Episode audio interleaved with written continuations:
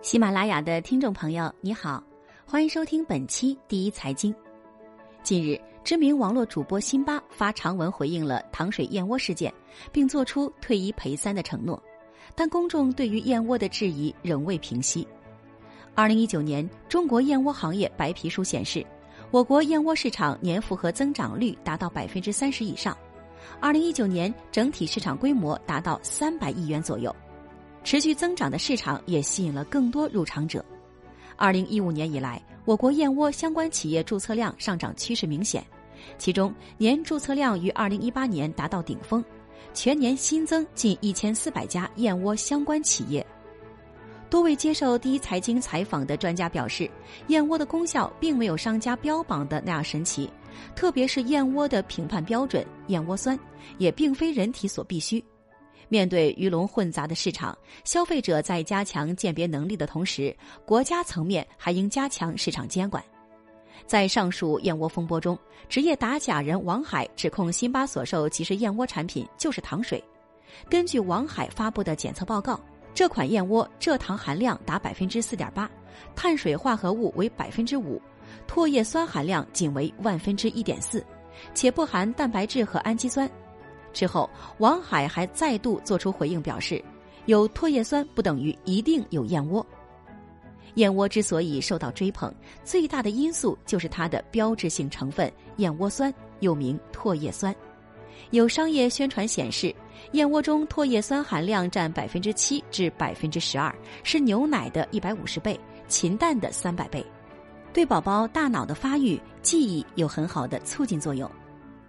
但事实上，被商家重点宣传的唾液酸并没有这般神奇。科信食品与营养信息交流中心主任钟凯告诉第一财经记者，唾液酸在婴幼儿阶段确实对大脑发育有一定的促进作用。不过，在正常情况下，婴幼儿可以通过母乳以及奶粉获得。对于成年人，肝脏能自行合成唾液酸，而且合成量远远大于吃燕窝所获得的量。江南大学食品学院田丰伟教授也告诉记者，燕窝只是由燕子唾液与溶于组成，但产品的特殊来源决定了燕窝产品的稀有性，加上传统认识和观念，以及消费者追求健康的消费心理，这些因素推动了燕窝高价的形成。燕窝真实的食品营养价值与普通的食品类似，但也不排除其可能具有一些促进健康的功能。这需要科研机构和相关企业围绕燕窝的功能开展深入研究。目前，消费者在市面上可以购买到干燕窝和即食燕窝，鲜炖燕窝则是从即食燕窝中分离出来的一个独立品类。对于即食燕窝和鲜炖燕窝，田丰伟教授告诉记者，这只是商家的营销名词，并没有相应的技术标准。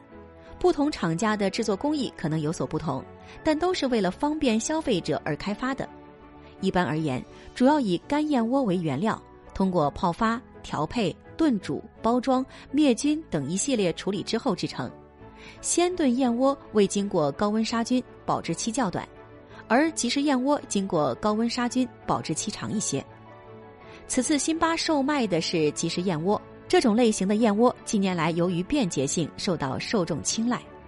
白皮书显示，二零一九年天猫即食燕窝销售额约为十四亿元，约占燕窝类目半壁江山。同年十一月，即食燕窝销售占比首次超过干燕窝，之后持续上涨。而在鲜炖燕窝方面，二零一九年天猫鲜炖燕窝销售额约为七亿元，占传统即食燕窝销售额半壁江山。从当年十月开始，鲜炖占比全面超越即食燕窝。一位从事燕窝行业七年的丁小姐告诉记者：“燕窝行业是一个良莠不齐的行业，有些同行确实为了谋取高利润而掺假，初次接触的消费者就更难甄别了。比如，有的商家为了让干燕窝看起来更美观，就给他们刷胶、漂白或者粘底座来追求品相，而即食燕窝是工厂流水线生产出来的。”有些厂家会掺东西提高固体物的含量，自己食用的话，还是推荐买大品牌的干燕窝，在家泡发炖煮。当然，前提是不要买到假冒伪劣产品。对于持续增长的燕窝市场，我国目前还未出台国家强制标准和行业标准，只有业界出台了一些参考标准。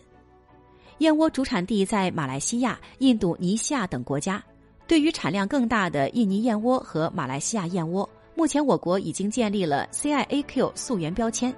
消费者购买的产品中，凡是正规渠道进口的燕窝，每一盏上都会贴有一个国内检验检疫部门提供给企业的 CIAQ 溯源标签，代表正规且合格的身份。目前，进口燕窝产品注册工作仍在继续推进。田丰伟建议，燕窝建议选正规厂家的产品，重点关注标签对产品的说明、所含配料和成分、有无生产许可标志等。如对市场上的即食燕窝和鲜炖燕窝等产品心存疑惑，可选择干燕窝，自行在家制作消费。但是普通消费者通常没有能力来进行必要的鉴别，还需要监管部门进行合理有效的监管。以上就是本期第一财经的全部内容，更多更新商业财经分析，欢迎订阅本节目，我们下期见。